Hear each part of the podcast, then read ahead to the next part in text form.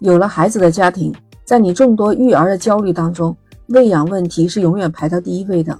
当宝宝出生以后，最苦恼的就是宝宝没有喂对奶吧，担心孩子营养跟不上，抵抗力差，或者是出现更加严重的结果，怕踩雷踩坑。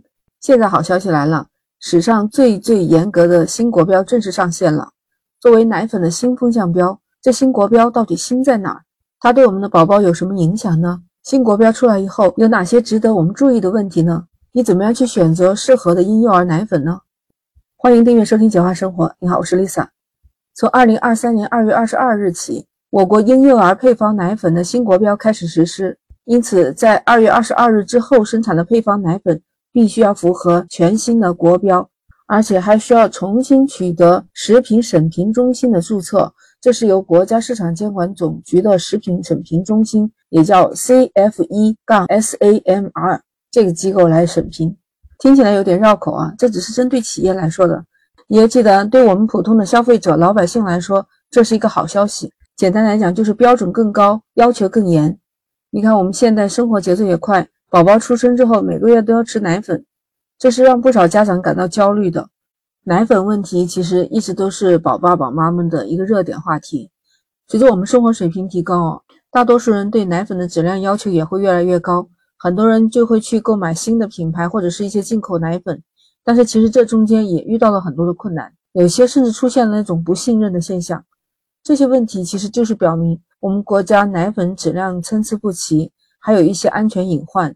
更多的普通家庭就是要考虑。怎么样才能选对奶粉适合自己的宝宝吃？因为奶粉的质量悬殊太大，宝宝吃的好不好，直接会影响到他的身体健康。所以很多家长在选购奶粉的时候就特别的焦虑。当然，现在最严的新国标的来到，仿佛让家长们看到了希望，嗯，感觉缓解了焦虑。因为新国标里面明确了奶粉要求更加严格，从原来的四十项已经提升到了现在两百项，囊括了奶粉的生产。配料、添加剂这些方面，那也就是说，在新的市场、新的质量标准底下，这些奶粉的质量会明显的提高。那到底这个新国标新在哪里呢？主要有这么几个变化：第一，标准是由二变成了三。之前婴幼儿配方奶粉就两个标准，二段和三段是放在一起的。新的标准是把二段和三段拆开来，变成了三个标准。那么各个阶段的婴配奶粉有各自独立的国标配方。那营养就更精准了。第二部分就是对奶粉里面的糖分、乳清蛋白的添加都做了严格的限制。都知道奶粉里面的糖分是必不可少的，但是只有乳糖的营养价值最高，可以给宝宝的大脑提供能量。但是其他的糖，嗯，什么白砂糖啊，就可能影响到孩子的牙齿健康。使用现在的新配方的奶粉，会减少孩子的肥胖还有龋齿的发生。除了糖分以外，在奶中的乳清蛋白的成分比例也做了调整，因为乳清蛋白是让孩子的肠道更加容易吸收。旧的标准是要求一段奶粉的乳清蛋白比例超过百分之六十，二三段没有要求。新的标准就要求二段奶粉乳清蛋白比例也要超过百分之四十。第三就是奶粉里面的一些成分做了一些设定限量，比如说奶粉里面维生素 D 的含量就有所提高，因为维生素 D 对孩子的生长发育至关重要。另外还有对奶粉里面的维生素 E、叶酸、钙、镁很多的微量元素也做了严格的限量，有一些微量元素吃多了也是对孩子不好的。有营养专家也表示，新国标的奶粉对于孩子的身体健康会更加有利。果然是更加懂妈妈呀！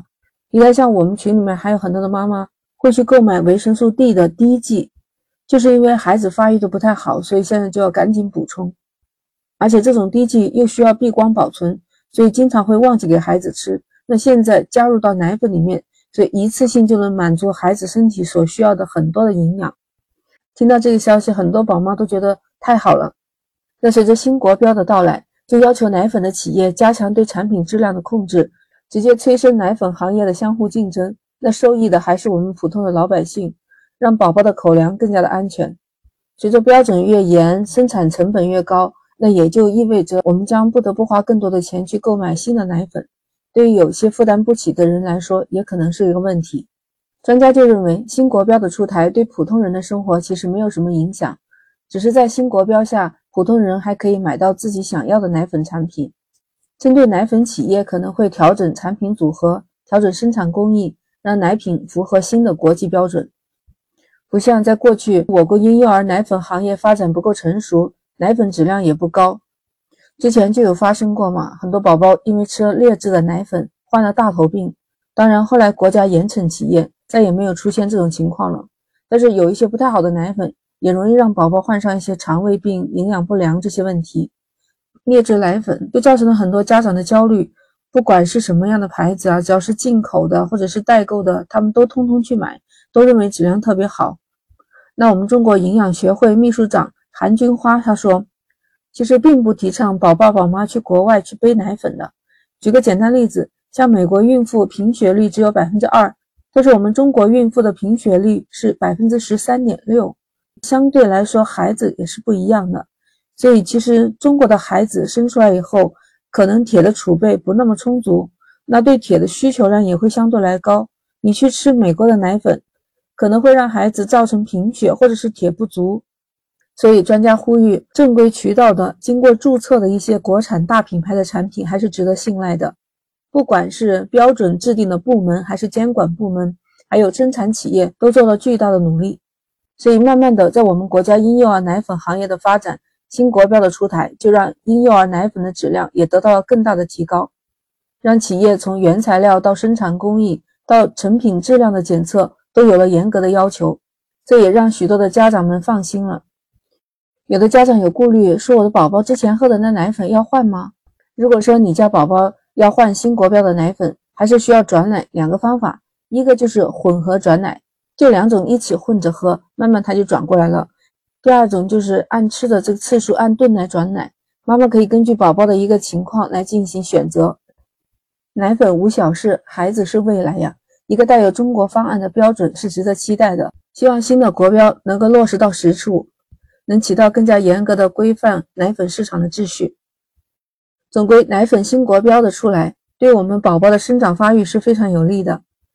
以前宝宝宝们还在纠结选哪个牌子的奶粉，现在其实更重要的是要讲究科学的喂养方法，根据自己宝宝的身体情况、身高体重去选择合适他阶段的奶粉。节目录到最后，Lisa 也想说啊，对于过来人的宝妈来说。当时我给孩子喂的奶粉还没有现在这些标准这么多呢，所以你看，像我们现在还给他各种的补充维生素、补充微量元素。